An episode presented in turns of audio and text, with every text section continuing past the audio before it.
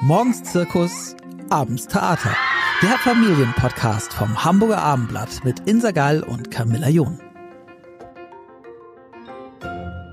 Hallo zusammen, schön, dass Sie und ihr heute wieder dabei seid. Ich begrüße jetzt Nina Heine in unserem Podcast-Studio am Großen Burster und werde heute mit ihr über ihre Arbeit als Gesundheitscoach sprechen. Hallo Nina. Hallo, guten Morgen Camilla. freue mich hier zu sein.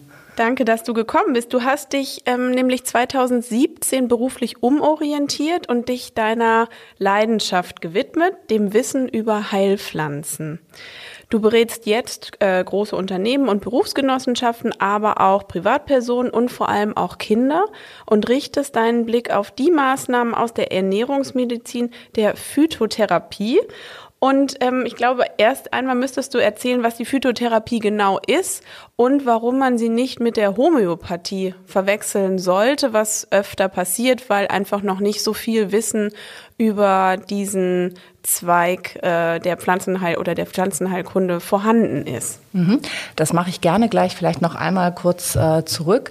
Ähm, mein, ja, mein, mein Anliegen ist es einfach, Menschen zu stärken, sie ja zu befähigen, ihre Gesundheit selbst in die Hand zu nehmen, vielleicht auch wenn sie mit, mit Ärzten sprechen, ähm, da ein gewisses äh, Wissen zu haben. Mhm. Und ja, wie gesagt, Menschen zu befähigen, ähm, dass sie auch anders mit ihren behandelnden Ärzten oder Therapeuten ähm, sprechen können. Und ein ganz wichtiger Teil, das weiß man heute ja schon, ist tatsächlich die Ernährung, die sehr viel ausmachen kann.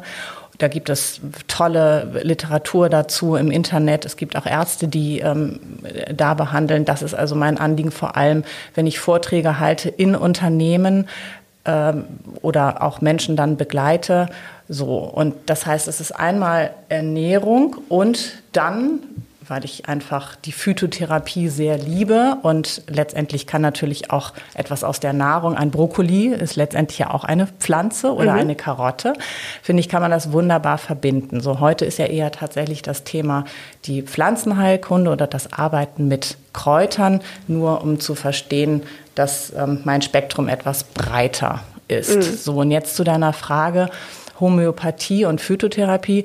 Ich erlebe das tatsächlich teilweise, dass Menschen von Homöopathie sprechen und dann gar nicht so, also die wissen dann, das sind diese Globuli oder vielleicht auch kleine Tinkturen und es ist ja auch richtig, dass die oft aus Pflanzen äh, hergestellt sind, aber die Phytotherapie an sich arbeitet anders. Ganz kurz nochmal zur Homöopathie. Homöopathie, das Prinzip der klassischen Homöopathie ist Ähnliches heilt Ähnliches. Ähm, das hat äh, Samuel Hahnemann, ich glaube Ende des 18. Jahrhunderts, der war damals ähm, Arzt, der hat einen Versuch gemacht, weil er irgendwo gehört hat, dass Chinarinde, die Pflanze Chinarinde, Malaria heilen soll. Und dann hat er als gesunder Mensch Chinarinde eingenommen und hat bei sich festgestellt, dass ähm, ja diese Pflanze Malaria-ähnliche Symptome bei ihm ausgelöst hat. Und das war dann für ihn ähm, ein Hinweis, dass ähm, man das Malaria-Kranken geben kann, diese China-Rinde, und dass dann diese Symptome geheilt werden. Also in der, besonders in der klassischen Homöopathie geht es jetzt gar nicht um Krankheiten, sondern tatsächlich eher um Symptome. Und daraus ist mhm. diese Idee entstanden, ähnliches kann ähnliches heilen. So und später ist dann äh, diese Idee der der Potenzierung der Verdünnung. Das hören Homöopathen nicht so gerne, weil man davon ausgeht in der Homöopathie, dass diese Mittel, die ursprünglich verwendet wurden, durch diese Potenzierung, Verdünnung äh, energetisiert werden. Das heißt, dass sie in ihrer Wirkung sogar möglicherweise verstärkt werden. Und das ist natürlich das, wo sich die Wissenschaft die Haare rauft, weil dann in so einem Globuli oder auch in einer Kleine hochverdünnten, genau, diese ja. Zuckerkügelchen in einer hochverdünnten Tinktur dann überhaupt nichts mehr dieses ursprünglichen Stoffes ja vorhanden ist. Die Phytotherapie, die Pflanzenheilkunde arbeitet stofflich. Also das heißt, ich habe eine eine Pflanze, ein, ein Kraut, die bei einer Beschwerde eingenommen wird. So, warum das vielleicht manchmal verwechselt wird oder nicht ganz klar ist, weil natürlich, das habe ich glaube ich vorhin schon gesagt, die Homöopathie basiert auf Pflanzen. Und wenn ich eine mhm. sogenannte Urtinktur habe, kann es sein, dass die auch als Homöopathikum bezeichnet wird, einfach aus aufgrund der Vorschriften in der Arzneimittelherstellung. Und da ist es dann ja, da ist auch noch viel Stoffliches drin. Das heißt, auch ein Phytotherapeut kann mit einer stofflichen ähm, Urtinktur durchaus ähm, arbeiten.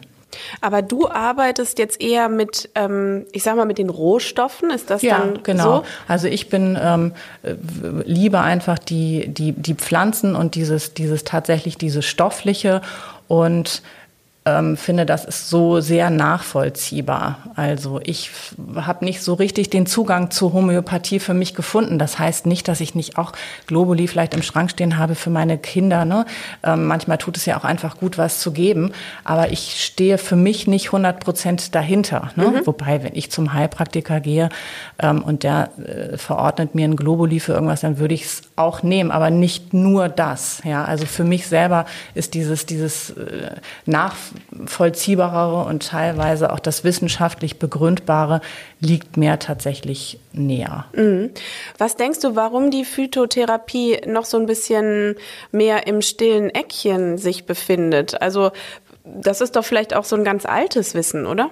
Sehr altes Wissen. Hast du das Gefühl? Also ich ähm, nehme das gar nicht so wahr. Ich habe das Gefühl, dass sehr viele Menschen sehr offen dafür sind und dass das ähm, ja eigentlich gar nicht so versteckt wird. Es passiert auch tatsächlich relativ äh, viel und vielleicht ähm, nur nicht unter dem Begriff. Ja, wenn man vielleicht mit Kräutern, wenn man eher so eine Kräutermedizin äh, mhm. nimmt. Vielleicht gibt so. es auch viele Begriffe dazu, dass man irgendwie ist Pflanzenheilkunde, Kräutermedizin wäre auch richtig? Ja, könnte man sicherlich auch, könnte man sicherlich auch sagen. Vielleicht ist es da sinnvoll, dass ich nochmal erkläre. Es gibt zum einen die rationale Phytotherapie. Das ist tatsächlich die wissenschaftlich orientierte Phytotherapie, Pflanzenheilkunde. Das heißt, äh, da untersuchen Biologen und Chemiker die Pflanze genau, nach, untersuchen die Inhaltsstoffe. Daraus entstehen dann tatsächlich ja auch Arzneimittel, mhm. ähm, die man in der Apotheke dann auch nur kaufen kann, also die durchaus ähm, potent sind. Zum Beispiel? Wo, zum Beispiel äh, das Mittel Sinopret. Mhm, ähm, um so das jetzt zu nennen. Ne? Das ist genau, das ist ähm, das löst, wirkt schleimlösend. Bei Nasennebenhöhlenentzündung kann das angewendet werden und das ist wirklich rein, rein stofflich. Äh, mhm. dieses Mittel. Oder Gelomethol gibt es auch. Ne? Das ist auch so bei Atemwegserkrankungen, äh, ist auch ein Phytotherapeutikum. Aber es gibt ähm, wirklich zahlreiche ähm, Mittel, die dann auch teilweise ja von Ärzten verordnet werden ähm, können. Das ist nochmal ein anderes Thema. Da braucht man ein grünes Rezept dafür. Vieles übernehmen Krankenkassen nicht, aber äh, das ist ein großes, weites Feld. Das führt genau. zu weit. Darüber wollen wir heute nicht sprechen. So, und dann gibt es die traditionelle ähm, Pflanzenheilkunde. Die, äh, das ist das überlieferte mhm. Wissen mhm. von unseren Vorfahren. Und ja, das kann man bestimmt zurückverfolgen, ähm, seitdem es Menschen gibt. Ne? Und das ist auch das, was mich so äh, fasziniert, wenn man überlegt, dass wir mit der, mit der Natur Natur ja ganz eng in Verbindung stehen. Ne? Ich meine, wenn man sich überlegt, wie, wie gedeihen Pflanzen, ne? die brauchen CO2, das ist etwas, was wir ausatmen, dann produzieren sie Sauerstoff, den nehmen wir wieder in uns auf. Das heißt, es ist letztendlich ein ähm, Kreislauf und Menschen haben sich aus der Natur ernährt und ähm, dann auch über das Probieren von, von Pflanzen ähm, dann irgendwann herausgefunden, oh, das wirkt ja bei gewissen Beschwerden, nimmt es vielleicht ähm, den Durchfall weg oder ähm, das Herz wird gestärkt. Und dieses überlieferte Wissen, darauf basiert letztendlich ja auch die rationale Phytotherapie. Mhm. Denn ohne ähm, das Wissen, dass man zum Beispiel herausgefunden hat, dass die Pflanze Weißdorn die Herzkraft stärkt oder zumindest irgendwas mit dem Herz macht, konnte, äh, konnte, konnte die Wissenschaft ja gar nicht forschen, weil sie keinen Ansatzpunkt genau, hatte. Ne? Und so kann man dann wirklich ja herausfinden, ah, das sind, äh, das sind die Inhaltsstoffe, die das und das ähm, bewirken. Und letztendlich sind ja auch unterschiedliche schulmedizinische Medikamente aus den Pflanzen entstanden. Ne? Und genau, gab es denn für dich irgendwie so ein, ein Buch, was du auf dem Dachboden gefunden hast? Oder wie kam es, dass du hm, vielleicht diese Rückbesinnungstour gestartet bist? Gute Frage. Ich habe mich, äh, als meine Mutter war sehr schwer erkrankt und ist dann auch gestorben, als ich jugendlich war. Und das war interessant, weil damals, sehr über 30 Jahre schon her, ähm, damals dann Menschen auf uns zukamen, wie das vermutlich immer so ist, wenn jemand schwer erkrankt, die dann gute Ideen haben, ne, was man noch begleitend tun kann. Mhm. Sie hatte eine Krebserkrankung und da spielten Pflanzen eine Rolle, die TCM spielte damals eine Rolle und das war so ein genau, genau mhm. richtig. Mhm. Das war so vielleicht der erste Berührungspunkt, den sage ich mal mit alternativer Medizin hatte. Und das hat mich unheimlich interessiert. Also ich fand das extrem spannend. Zudem hat mich schon immer die Medizin sehr interessiert. Wir hatten äh, viele oder meine Eltern hatten einige Ärzte im Freundeskreis und ich fand das immer unglaublich faszinierend, diese Arbeit, die, die diese Ärzte gemacht haben. Und darunter war ein Arzt, der war ähm, auch unser Hausarzt, der auch sehr offen war für ja für das, was über die Schulmedizin hinausgeht. Und das waren, glaube ich, so erste Begegnungen, die ich hatte mit, mit dieser anderen Art von ja, Heilmethoden, die es gibt. Und mhm. ja, ich mhm. kann das gar nicht, äh, kann es gar nicht genauso sagen, wo der Startpunkt war. Ich habe das Gefühl, dass ähm, gerade jetzt in diesen Zeiten, wo die Menschen mehr auf sich selbst schauen, ähm, der Radius sich ein bisschen verkleinert hat, jetzt vielleicht wieder vergrößert, aber dennoch irgendwie man so eine gewisse Rückbesinnung äh, durchgemacht hat, auch in der Familie sehr eng miteinander wahr sein musste, ähm, dass wieder oder nicht wieder, aber dass ein größeres Interesse auch am gesund bleiben, Gesundheit erhalten oder eben an Methoden ähm, zurückkommt oder entsteht, die eben auf so einer Natürlichkeit basieren. Ist das was, was du auch merkst? Also hast du jetzt andere oder mehr Anfragen?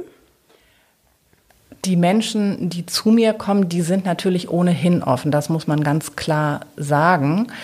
Ähm, auf der anderen Seite habe ich gerade heute Morgen im Abendblatt ähm, gelesen, die D ja, warte, ich habe es mir extra aufgeschrieben, weil ich hm. mir Zahlen immer so schlecht merken kann. Kennt die gut. Zahlen sind vielleicht auch gar nicht so wichtig, aber die ähm, DKV, eine Krankenkasse, hat in Kooperation mit der Sporthochschule Köln eine Untersuchung durchgeführt und die ist 2018 zuletzt durchgeführt worden. Und da sieht man, dass eigentlich ähm, die Deutschen so ungesund leben wie noch nie. Das ist auch ein äh, Zitat des Institutleiters dieser mhm. Sporthochschule.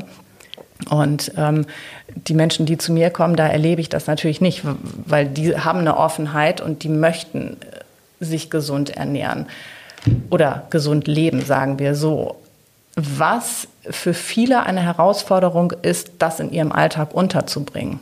Und da kann ich dann vielleicht auch helfen, indem ich äh, Tipps geben kann, wie man äh, ja Gesundheit oder einen gesunden Lebensstil in sein, in sein Leben integrieren kann, weil wir sind alle gerade mit, mit Familie, ähm, in den meisten Fällen sind beide, beide Elternteile berufstätig, ist das natürlich auch eine Herausforderung, ne? die, mhm. die Familie auch gesund zu erhalten. Und das ist unheimlich schwer möglich. Mhm. Wenn du richtest dein Augenmerk auch auf Kinder, beziehungsweise hast auch Kinder unter deinen Klienten, Patienten, ich weiß nicht genau, wie du ähm, sie betitelst. Vielleicht kannst du mal ein ähm, Beispiel erzählen von einem Kind, was zu dir gekommen ist oder vor allem auch, wie es zu dir gekommen ist, weil das ist ja auch nicht ähm, der stringente Weg, wenn man ähm, ein Anliegen hat. Und äh, vielleicht kannst du mal erzählen, wie mhm. das so war. Ja, sehr gerne. Also ich nenne meine Kunden tatsächlich Klienten. Ich mhm. darf auch nicht behandeln, ich darf tatsächlich nur beraten. Also mhm. ich bin mehr so wie das, wie das Buch oder die Zeitschrift oder vielleicht auch im Internet, aber ich kann das natürlich filtern. Und mein Anliegen ist es dann auch, die, äh, weil du jetzt von Kindern sprichst, in dem Fall dann die Familien zu beraten und zu ermutigen, das, was ich vorhin schon sagte, dann auch mit den, mit den behandelten Ärzten dann vielleicht auch einen, die Möglichkeit zu haben, einen anderen Weg zu beschreiten als jetzt den klassisch schulmedizinischen ähm, Weg und denen einfach Wege aufzuzeigen, was sie noch machen können. Und ein, also viele Anfragen, wenn man selber Kinder hat, klar, dann kommen natürlich auch ähm, auf diesem Wege dann Menschen, die sich äh, interessieren, zu mir, manche googeln irgendetwas und stoßen dann auf mich. Und ähm, vielfach sind es natürlich Fragen, bei Erkältungskrankheiten. Das ist so das Typische, weil da wünscht man sich immer so ein Wundermittel. Ne? Ah, hast du nicht ein Kraut oder einen Tipp für irgendein Mittel, was ich ähm, bei Schnupfen nehmen kann zum Beispiel? Das sind tatsächlich äh, viele Fragen. Mhm. Ein etwas komplexeres Beispiel, was ich gerne erzähle, ist, da ähm, rief irgendwann eine Großmutter an, deren ähm, Enkelin glaube, sie war zehn oder elf Jahre alt, die Enkelin, die Großmutter Psychologin. Und dieses Mädchen hatte Ängste entwickelt. Und nicht mehr nur Ängste im Dunkeln oder so, sondern wirklich, das hatte sich manifestiert. Die war auch in psychotherapeutischer Behandlung. Und die Psychotherapeutin ähm, hatte dann vorgeschlagen, Psychopharmaka zu verschreiben. Und die Großmutter, die ja zwar nun keine Psychotherapeutin, aber als Psychologin arbeitete, hatte irgendwie das Gefühl für ihre Enkelin, hm, kann, können wir nicht noch einen anderen einen Weg anderen beschreiten? Weg und ich weiß gar nicht genau, wie sie, die hat mich, glaube ich, online im Internet gefunden. Und dann. Das Kind war etwa wie alt? 10, 11, habe ah, ich ja. gerade, glaube ich, mhm. schon, okay. schon erwähnt. Ja. Und so, das ist natürlich heikel, weil das, die lebte auch, die lebte etwas weiter weg und das ist ja überhaupt nicht, also das ist eine mentale Erkrankung und man muss wahnsinnig vorsichtig sein. Und ich bin da sowieso sehr vorsichtig. Aber was ich natürlich machen konnte, dass ich der der, der, dann der Großmutter und dem Mädchen einfach ein paar Ideen an die Hand gegeben habe, welche Pflanzen ähm, man nehmen kann, vielleicht in Teeform. Und es gibt auch eine wunderbare, da bin ich keine Therapeutin ähm, und kann das auch nicht besonders gut. Ich selber mache das, aber nutze dafür dann eine App, das sogenannte EFT-Klopfen. Das heißt ähm, Emotional Freedom Technik und gibt es auch mittlerweile, glaube ich, abgewandelte Formen. Das ist eine Methode, bei der man verschiedene Akupressurpunkte bei sich selber klopfen kann. Man kann sich auch beklopfen lassen, aber man kann es eben wunderbar für sich selber lernen in bestimmten Zuständen, eben wenn man so übermannt wird von einer Angst oder Nervosität oder wie auch immer. Was macht und man dann? Dann klopfst du ähm, auf bestimmte Weise bestimmte Punkte an deinem Körper. Das lernt man dann. Dafür am gibt Oberkörper? es unterschiedlich, Aha. unterschiedlich. Auch am Kopf, im Gesicht. Ähm, ähm, am Oberkörper. Es gibt auch an der Hand verschiedene Punkte. Und wie gesagt, da gibt es spezielle Menschen, die einen schulen können. Ähm, ich benutze dafür, wenn ich das mache oder anwende, ähm, eine App dafür. Und das hatte ich vorgeschlagen und letztendlich ist es dann so gekommen, dass es dann ein in Kooperation immer mit der behandelnden Ärztin, dieser Psychotherapeutin, dass es quasi so ein Dreiklang ähm, wurde. Die hat sich dann darauf eingelassen zu sagen, okay, wir probieren etwas anderes. Mhm. Das mit dem Medikament, das können wir ja vielleicht noch aufheben. Hinten anstellen, und, ja. Äh, und genau, wenn die, sich die Situation möglicherweise verschlimmert. Und das Mädchen hat dann eine ganz große Freude daran gehabt, diese Pflanzenwelt zu entdecken. Auch Pflanzen, die vielleicht gar nicht so für sie ähm, dann geeignet waren, aber ist dann ähm, rausgegangen, hat sich mit der Natur beschäftigt und das hat ihr offenbar in Kombination mit dem Klopfen und dieser Therapie, die sie auf der anderen Seite gemacht hat, so gut geholfen, dass sie dann in kleinen Schritten ähm, ja, wieder, wieder rausgehen konnte. Also es war. Äh, Und musste die Psychopharmaka gar nicht einnehmen? Das weiß ich letztendlich nicht, weil meine Arbeit hörte dann irgendwann auf und ähm, das kann ich, also das kann natürlich möglicherweise sein, aber vielleicht ähm, sind Wurde da ja auch pflanzliche so Mittel. Ja. Ähm, na, aber das war, war schön zu hören, dass da auf jeden Fall schon während ich dieses Mädchen noch begleitet habe, ganz viel passiert ähm, ist in der Zeit. Und das beschreibt vielleicht die Arbeit ganz gut, dass ich niemals mich bei einem so komplexen Thema, da würde ich niemals sagen, das mache ich alleine. Das muss immer in Kooperation mit den Ärzten gehen. Und im Zweifel würde ich mich da auch immer zurückziehen und sagen, nein, das ist viel zu wichtig, die haben da viel, viel mehr Erfahrung. Ähm, das darf ich ja auch gar nicht ne, als Beraterin. Aber eben, wenn es um sowas geht, also ich glaube, so das Thema äh, Infekte oder wenn man äh, sich auf der Zunge zergehen lässt, dass irgendwie kleine Kinder so im Herbst äh, doch gerne mal 17 Mal, glaube ich, ist die Zahl, die ähm, die Anzahl der möglichen Infekte, die so ein kleines Kind haben kann, das ist schon viel. Ne? Also wenn es in die Kita geht oder in die Schule, Grundschule. Und ähm, ich glaube, da, wenn man da weiß, man hat irgendwie so ein bisschen was an der Hand, was eben darüber hinausgeht oder was man auch vielleicht zuvor erstmal ausprobieren kann. Was sind da so, hast du so eine Handvoll ähm, Dinge, die du selber anwendest bei deinen Kindern oder dass du sagst, oh, wenn ich merke, der Husten kommt, ähm, sind das Teeformen, sind das Tabletten? Also ist das immer sozusagen in welcher Darreichungsform gibt es das? Mhm. Ganz, äh, ganz unterschiedlich. Also zum Glück sind meine Kinder schon aus diesem Kita-Alter raus, aber das haben wir natürlich hinter uns, diese, diese Infektwellen und dieses permanente Kranksein, was ja auch wichtig ist, ne? weil so baut sich das Immunsystem der, der Menschen ja auf. Also insofern ist das eine ganz wichtige Zeit, die die Kinder da durchmachen. Äh, aber natürlich, klar, erkranken die auch oder überhaupt auch der Rest der Familie. Also was wir tatsächlich immer zu Hause haben, ähm, ist Manuka-Honig. Mhm. Der ähm, habe ich immer ein bisschen schlechtes Gewissen, weil der aus Neuseeland ähm, kommt. Also, äh, ne, und nicht man, günstig ist, oder? Und er ist wahnsinnig teuer, aber ähm, ich kann zumindest für mich und meine Familie sagen, dass er uns sehr gute Dienste leistet. Also sobald der Hals anfängt zu kratzen und es unangenehm wird, gibt es ein, also es ist wirklich Medizin, ne? den sollte man auch im Arzneischrank und nicht bei dem normalen Honig aufbewahren, ja? damit da nicht jemand irgendwie dazugreift oder so, weil er eben so teuer ist und so potent. Ähm, also es gibt einen Unterschied zu unserem Bienenhonig. Mhm, ja, also ja, weil dieser Manuka-Honig ein, es nennt sich MGO, ich habe mir irgendwo dieses Wort auch aufgeschrieben, Methylglyoxal, das ist sozusagen dieser ich weiß gar nicht, ja, dieser, dieser Wirkstoffgehalt, der ist wohl auch in jedem Honig enthalten, aber im Manuka-Honig in einem sehr hohen Anteil. Und da gibt mhm. es unterschiedliche ähm, Gehalte. Mhm. Ich glaube, der niedrigste, ich weiß gar nicht, wo der niedrigste anfängt, die sind auch auf, ausgewiesen auf den äh, Manuka-Honigen und ich habe immer den 400er. Je höher dieser MGO-Wert, desto teurer.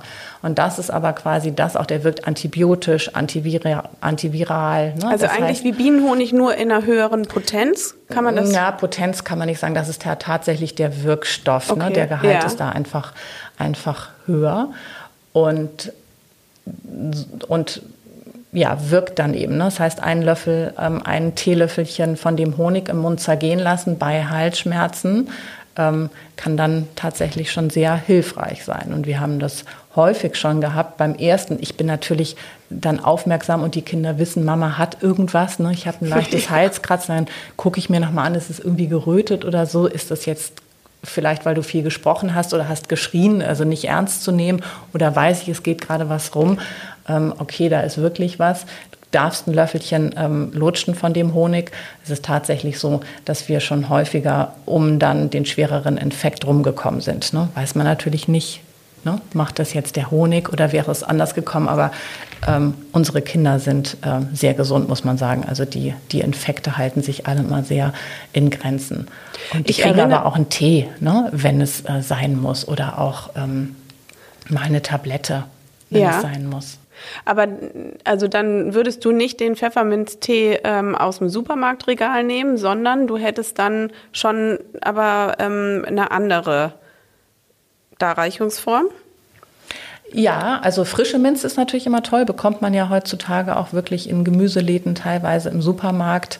Also die, wirklich diese, diese frische Pflanze. Ja. Ähm, das ist natürlich immer das Schönste, finde ich, wenn ist man, das auch wirkungsvoller? wenn man das hat. Ähm, je, kann ich gar nicht genau sagen. Äh, da scheiden sich so ein bisschen die Geister. Das könnte jetzt wahrscheinlich ein Chemiker äh, genauer, genauer mhm. sagen. Man muss dann, wenn man einen Tee mit frischer Minze zum Beispiel oder egal welches Kraut aufgießt, nicht ganz so lange ziehen lassen wie beim getrockneten Kraut. Also mhm. das heißt, die Wirkstoffe ähm, werden schneller extrahiert. Also habe ich das äh, gelernt äh, zumindest. Und ja, ich finde, das ist ja auch das Aroma ist ein ganz anderes. Ne? Diese ätherischen Toll, Öle ja. entfalten sich gerade bei Pfefferminze dann, dann viel eher. Also das machen, machen wir dann schon, aber auch ein getrocknetes Kraut. Und ich würde dann tatsächlich auch eher entweder in die Apotheke gehen. Da gibt es ähm, ja verschiedene Teemarken und da weiß man einfach, das sind Arzneikräuter, die sind speziell angebaut.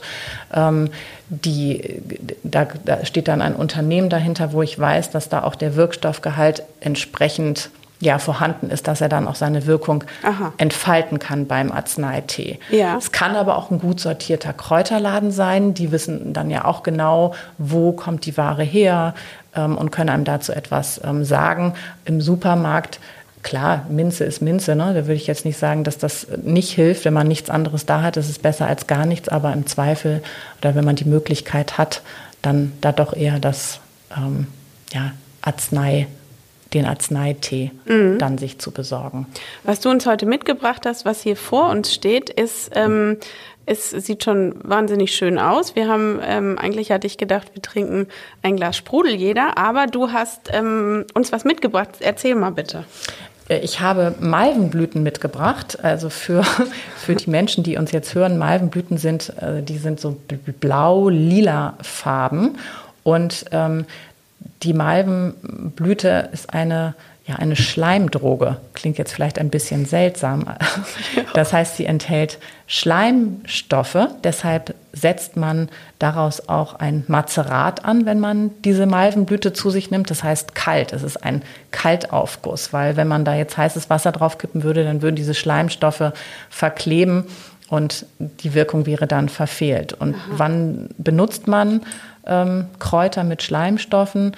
Im Fall zum Beispiel von ähm, trockenem Husten oder einem ja sehr trockenen Hals oder vielleicht auch bei einer Reizung der Speiseröhre ähm, durch verursacht durch Sodbrennen oder auch bei Sodbrennen, dann legt sich das, wenn man dieses Mazerat, diesen Kaltauszug trinkt, so ganz satt wie so ein ja, Pflaster über die ähm, Schleimhäute.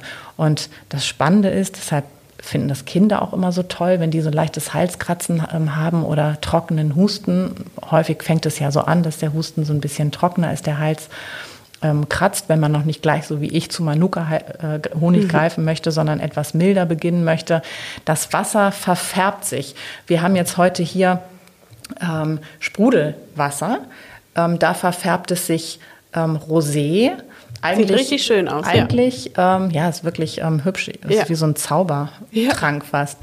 Ähm, eigentlich verfärbt es sich eher lila-blau das ist ein Indikator, dass es sich jetzt hier so rosa verfärbt mit dem Sprudelwasser. Das, ähm, ja, das ist die Kohlensäure. Also sonst nimmt man heißt, stilles Wasser? Ja, sonst nimmt man tatsächlich stilles Wasser. Aber die Wirkweise ist? Ja, schon mit stillem Wasser intensiver. Ne? Weil natürlich auch die Säure, also wenn ich gegen Säure, ne, wenn ich eine gereizte Speiseröhre habe okay. zum Beispiel Sinnig. und dann arbeite ich mit Säure, dann will ich ja die Säure gerade nicht haben. Ne? Aber wir haben eben jetzt kein anderes, aber um das eben, ich wollte das der Camilla gerne zeigen, haben wir das jetzt äh, ja. so und trinken das auch. Und äh, schmeckst du was? Ähm, merkst du was im Geschmack? Ich nehme auch mal einen Schluck. Also ein bisschen würde ich schon sagen, aber wirklich ganz, ganz sacht, irgendwie ja. so ein bisschen blumig vielleicht, ja. kann man es äh, so sagen. Also vielleicht auch getriggert davon, dass es irgendwie hübsch aussieht. Und ich könnte mir auf jeden Fall vorstellen, dass eben auch Kinder ja interessiert daran sind. Ne? Was ist das? Wie schmeckt das? Gibt es eine Veränderung? Und es ist ein bisschen, wie du sagst, wie Zauberei. Also ich glaube auf jeden Fall nicht, dass es abschreckend ist, sondern dass eher so ein Interesse dann ist. Und das ist nicht gleich dieses, oh, Medizin will ich nicht nehmen, was ja auch manchmal eine Haltung sein kann, sondern eher so was Positives. Ja, absolut. Ähm, du hast auch gesagt, dass es ähm, auch was gibt, was zum Beispiel Kindern im Schulalltag helfen kann oder sie unterstützen kann in Stresssituationen oder ne, wenn man an, daran denkt, dass irgendwie Arbeiten anstehen, Klassengefüge, es ist viel, es ist laut, es ist kommen viele Dinge prasseln jetzt gerade wieder auch auf die Kinder ein, die jetzt wieder richtig in der Schule sind und ähm, was hast du da in deinem, in deinem Köfferchen? Ja, da muss man zum einen nochmal aufs Alter der Kinder schauen natürlich. Also für ein Grundschulkind äh, sind sicherlich viel, viel sanftere ähm, Pflanzen äh, zu empfehlen als ein Kind, was äh, ja in der Mittelstufe zum Beispiel ist, also das ist ja achte, neunte, zehnte Klasse, also jugendlich ähm, ist oder auch, auch danach oder vielleicht geht aufs Abitur zu und fühlt sich gestresst. Da kann man dann auch zu anderen Mitteln greifen. Aber was, also man muss das unterscheiden. Sind es jetzt Konzentrationsschwierigkeiten und so eine leichte Nervosität und eine Hibbeligkeit, dass ich nicht zur Ruhe komme, mhm. dann könnte man darüber nachdenken, ob die Melisse eine ähm, passende Pflanze ist. Aha. Kann man dann auch, könnte man in Teeform zu sich nehmen. Bei den kleineren Kindern würde ich immer eher so was Sanftes tatsächlich ähm, ähm, empfehlen.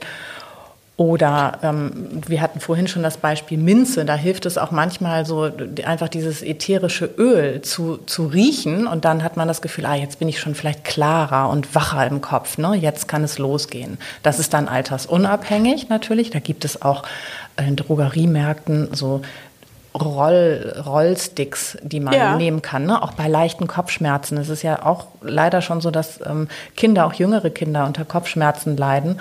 Und wenn ich denen nicht gleich eine Schmerztablette geben möchte, dann kann ich zum Beispiel wunderbar mit Minze ähm, arbeiten. Und gerade diese Rollsticks, die können die auch mit in die Schule nehmen. Sieht man aus kann wie so ein ganz selber, kleiner Deo. Ja, ne? genau, wie so ein Mini-Deo-Roller. Man ja. kann sich die auch ähm, selber herstellen. Äh, sogar da gibt es Anleitungen dazu, die man ähm, im Internet ähm, findet. Und so kleine Fläschchen bekommt man, glaube ich, auch in der Apotheke. Also da kann man ganz viel auch selber experimentieren und tun, dass mhm. die Kinder das Gefühl haben, okay, ich nehme das jetzt selber in die Hand. Ne? So, ich bekomme nicht irgendwas, das finde ich auch immer ganz wichtig, dass die so das selber mitentscheiden können, was tut mir gut. Und mhm. ähm, ich möchte das zusammen mit meinen Eltern vielleicht äh, entscheiden, was ich machen kann und dafür offen sind. Und da kann man als Eltern ja seine Kinder auch ähm, heranführen an solche Dinge. Also Melisse.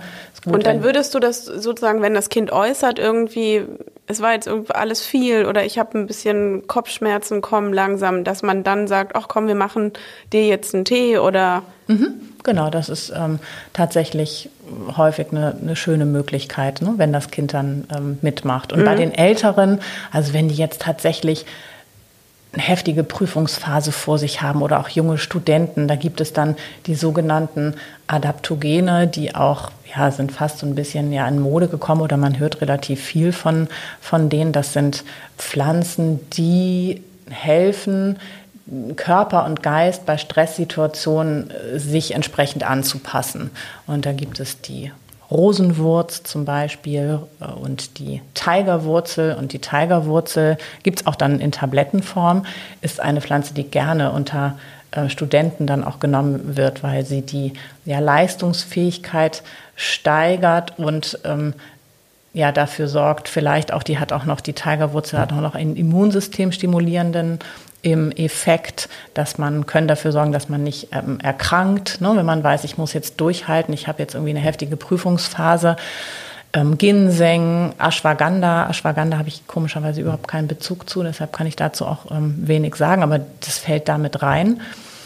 Aber äh, es ist eine Art Biodoping und ähm, ich finde, man, man sollte zuerst gucken, kann ich vielleicht irgendwas an den Umständen ändern? Also vielleicht doch mehr schlafen mhm. oder äh, ganz wichtig ist auch immer einfach Wasser trinken zwischendurch, gar nicht ähm, oder ganz leichte Kräutertees, weil das muss man sich auch klar machen. Alles, was wir aufnehmen und so sehr ich Kräutertees liebe, das muss alles verstoffwechselt werden. Es geht alles durch die Leber, die das aufspaltet und macht und die unter Umständen belastet wird. Gerade wenn ich nicht weiß, woher kommt das Kraut, ist das vielleicht hat das noch irgendwelche Pestizide in sich. Ne? Also deshalb ein gutes Wasser ist ganz oft auch ein der viel bessere Ratgeber und viel Aha. Flüssigkeit äh, zu sich nehmen. Das kann oft beim Denken helfen, die Konzentration fördern. Gutes Wasser wäre unser Leitungswasser tatsächlich, oder? Ah, das, dann kommt es ja auch auf die Leitung an. Hat man noch Kupferleitung, Gut, vielleicht in irgendwelchen ja. Altbauten noch Bleileitung oder so. Das kann man aber ja kann man prüfen, ja testen lassen. Kann man genau. ja testen lassen. Mhm. Und ich glaube, dann ähm, ist das in Ordnung. Mhm. Dann muss man nicht zu der, gerade Studenten ne, müssen dann nicht zu dem teuren Wasser aus der Flasche ähm, ja. greifen. Und ähm, ja, Nüsse, Walnüsse zum Beispiel, ne, die Omega-3-Fettsäuren auch enthalten oder man, äh, wenn man Müsli zu sich nimmt, nochmal so einen Tropfen Leinöl drauf. Also das kann schon ganz viel bewirken. Da brauche ich vielleicht jetzt gar nicht ein Tablettchen, was mich so biodopt, sondern da kann ich vielleicht mit so kleinen Dingen, die auch nicht so teuer sind, schon viel mehr bewirken möglicherweise. Also genau, als du es eben erzählt hast, dachte ich, ach, da könnte man doch eigentlich jeden Tag dann mal so eine Tablette einwerfen. Das würde ja so eine, weiß ich nicht, Konzentrationssteigerung würde wahrscheinlich niemand sagen, ach, kann ich nicht, nicht gebrauchen. Ähm, aber du sagst also, man darf es auch nicht unterschätzen, nur weil es nur ein unbehandeltes Kraut oder ein unbehandelter ähm, Stoff ist.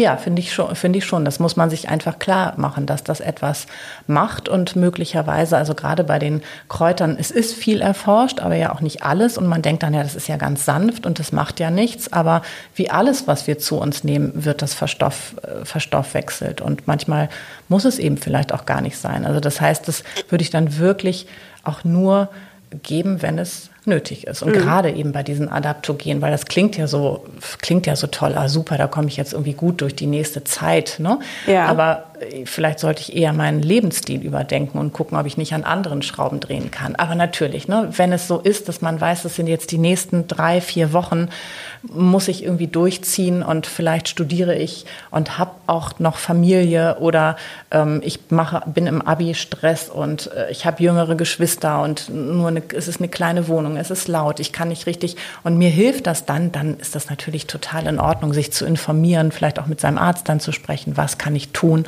um so ein bisschen fokussierter zu werden und um gut durch diese Zeit zu kommen. Und stimmt es, dass ähm, das eine Kraut bei dem einen Wunder wirkt und beim anderen nichts bewirkt?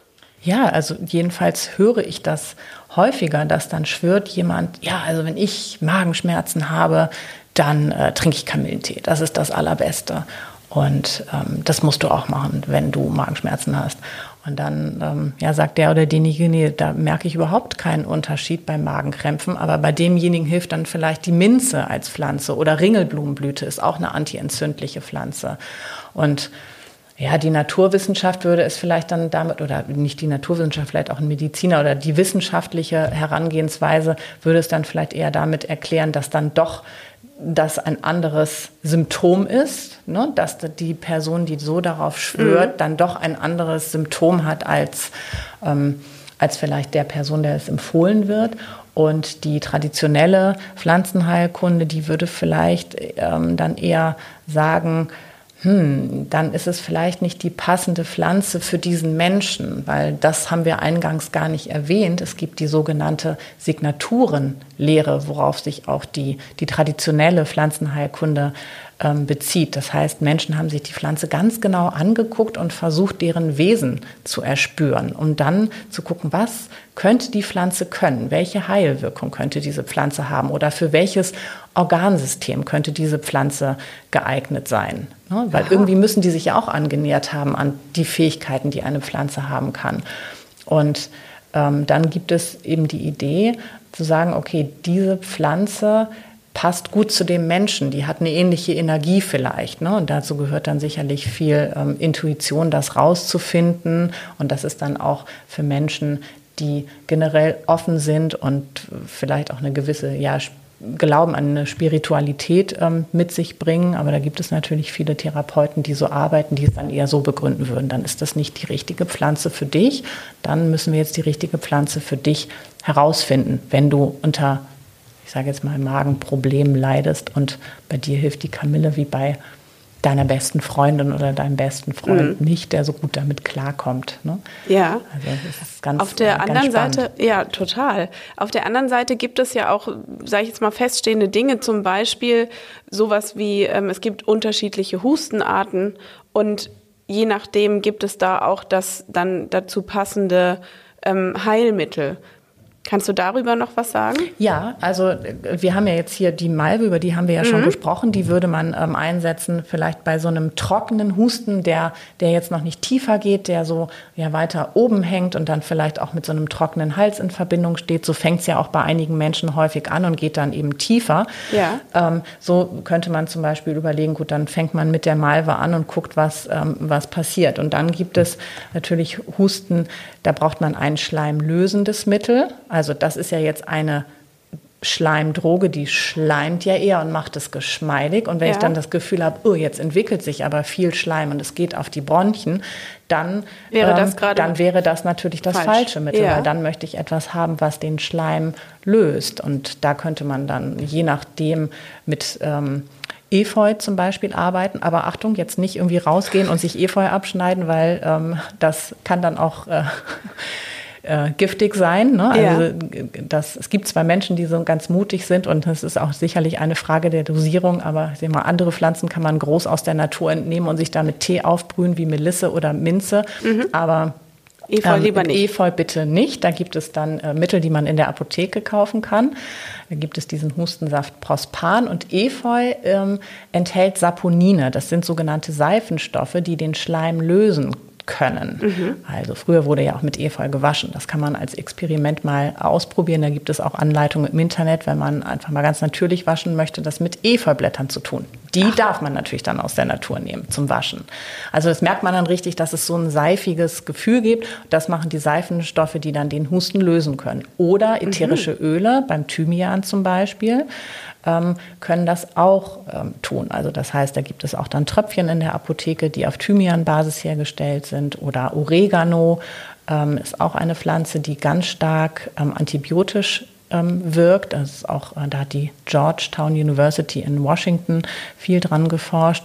Das ist übrigens interessant, dass ähm, so viele Pflanzen haben antibakterielle und antivirale Eigenschaften. Das sind häufig die sekundären Pflanzenstoffe und ähm, da wird dann auch geforscht, was, was in der Pflanze ist denn jetzt das Antibakterielle und was das Antivirale. Mhm. Ne? Und meine große Hoffnung ist, dass wir eben da dann auch für vielleicht ja die Schulmedizin Erkenntnisse gewinnen können, dass man da auch tatsächlich ansetzen kann, um ja, Erkrankungen mhm. ähm, in den Griff zu bekommen. Also was, was ich äh, gelernt habe, ist, dass man genau hingucken muss. Mein Gedanke ist jetzt gerade so, wenn du den Husten beschreibst, ist es vielleicht auch schon, wenn das Kind dann selber beschreiben muss, wie fühlt sich denn mein Husten an, ist es ja sozusagen als weiterer Benefit, ist es vielleicht ein in sich reinhören, ein den Körper spüren, ein auf sich selbst vertrauen, was ja auch noch positiv dann dazukommt sich selber besser kennenzulernen, was eben auch für Kinder ja äh, wahnsinnig wichtig ist. Ja, Kinder können das eigentlich ähm, ganz gut. Es ist ja oft so, dass wir dieses Gefühl oder diese, diese Intuition, die Menschen überhaupt zu sich selbst haben, nehmen wir ja ganz oft, weil wir dann, dann doch sagen, ja, nee, ich vertraue jetzt darauf, was der Arzt mir sagt. Das kann man auch, das soll man auch, aber man sollte das auch immer kritisch hinterfragen und dann überlegen, gibt es nicht noch etwas anderes, was ich vielleicht ähm, tun kann? Und das wird uns ja so ein bisschen ja durch diese Welt, in der wir leben, vielleicht abtrainiert. Ne? Das heißt so, nee, wir machen jetzt, wir machen jetzt das für dich und das hilft dann sicherlich auch. Dann habe ich die positive Erfahrung, aber vielleicht auch zu sagen, nee, ich mache jetzt vielleicht auch gar nichts. Ne? Ich ähm, lasse das jetzt mal so ausheilen. Ne? Das, äh, die Möglichkeit mhm. besteht ja auch. Also insofern, wie gesagt, dieses Stichwort befähigen, ähm, ermutigen, selbstbewusster mit seinem Körper zu sein, ähm, in sich hineinzuhören. Und da gibt es alles. Ne? Es gibt Menschen, die rennen bei dem kleinsten Wehwehchen äh, in die Notaufnahme. Ähm, das hat man ja auch gehört, dass die total überfordert waren, die Notaufnahmen mit Menschen, die da eigentlich gar nicht hingehören. Und dann gibt es die, die so gar kein Gespür für sich haben und sagen, nee, es ist doch gar nichts, ich habe doch gar nichts, die aber unbedingt ähm, Unterstützung benötigen. Ne, das ist also eine relativ, äh, relative Ambivalenz. Aber ich hoffe, ja. der Großteil der Menschen bewegt sich in der Mitte und, und hat ein gutes Gespür. Genau. genau. Manchmal, ähm, das fand ich auch irgendwie und passt auch ganz gut dazu, ähm, zum Abschluss, da hast du gesagt, hilft auch gar kein Kraut, sondern vielleicht eher der Bäcker. Ja, also wenn mein Kind, also ich natürlich, mein Beruf ist es, Menschen auch aufzuklären, dass sie sich gesund ernähren, dass sie sich gesund erhalten. Äh, ganz klar. Und wir wissen, Zucker, Fette, ne, es ist alles ähm, nicht toll.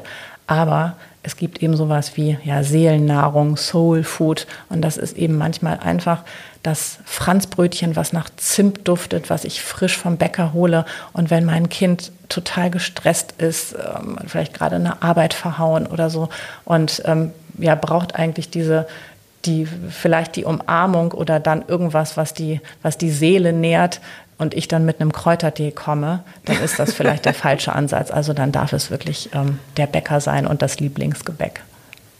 Super. Ich danke dir ganz herzlich für all dein Wissen und deine Erfahrungen, die du uns heute hier mitgeteilt hast und trinke jetzt noch den Rest von meinem kalten Aufguss mit Malve und ja, danke dir ganz herzlich für ja. den Besuch. Sehr gerne. Vielen Dank für die Einladung. Weitere Podcasts vom Hamburger Abendblatt finden Sie unter abendblatt.de slash podcast.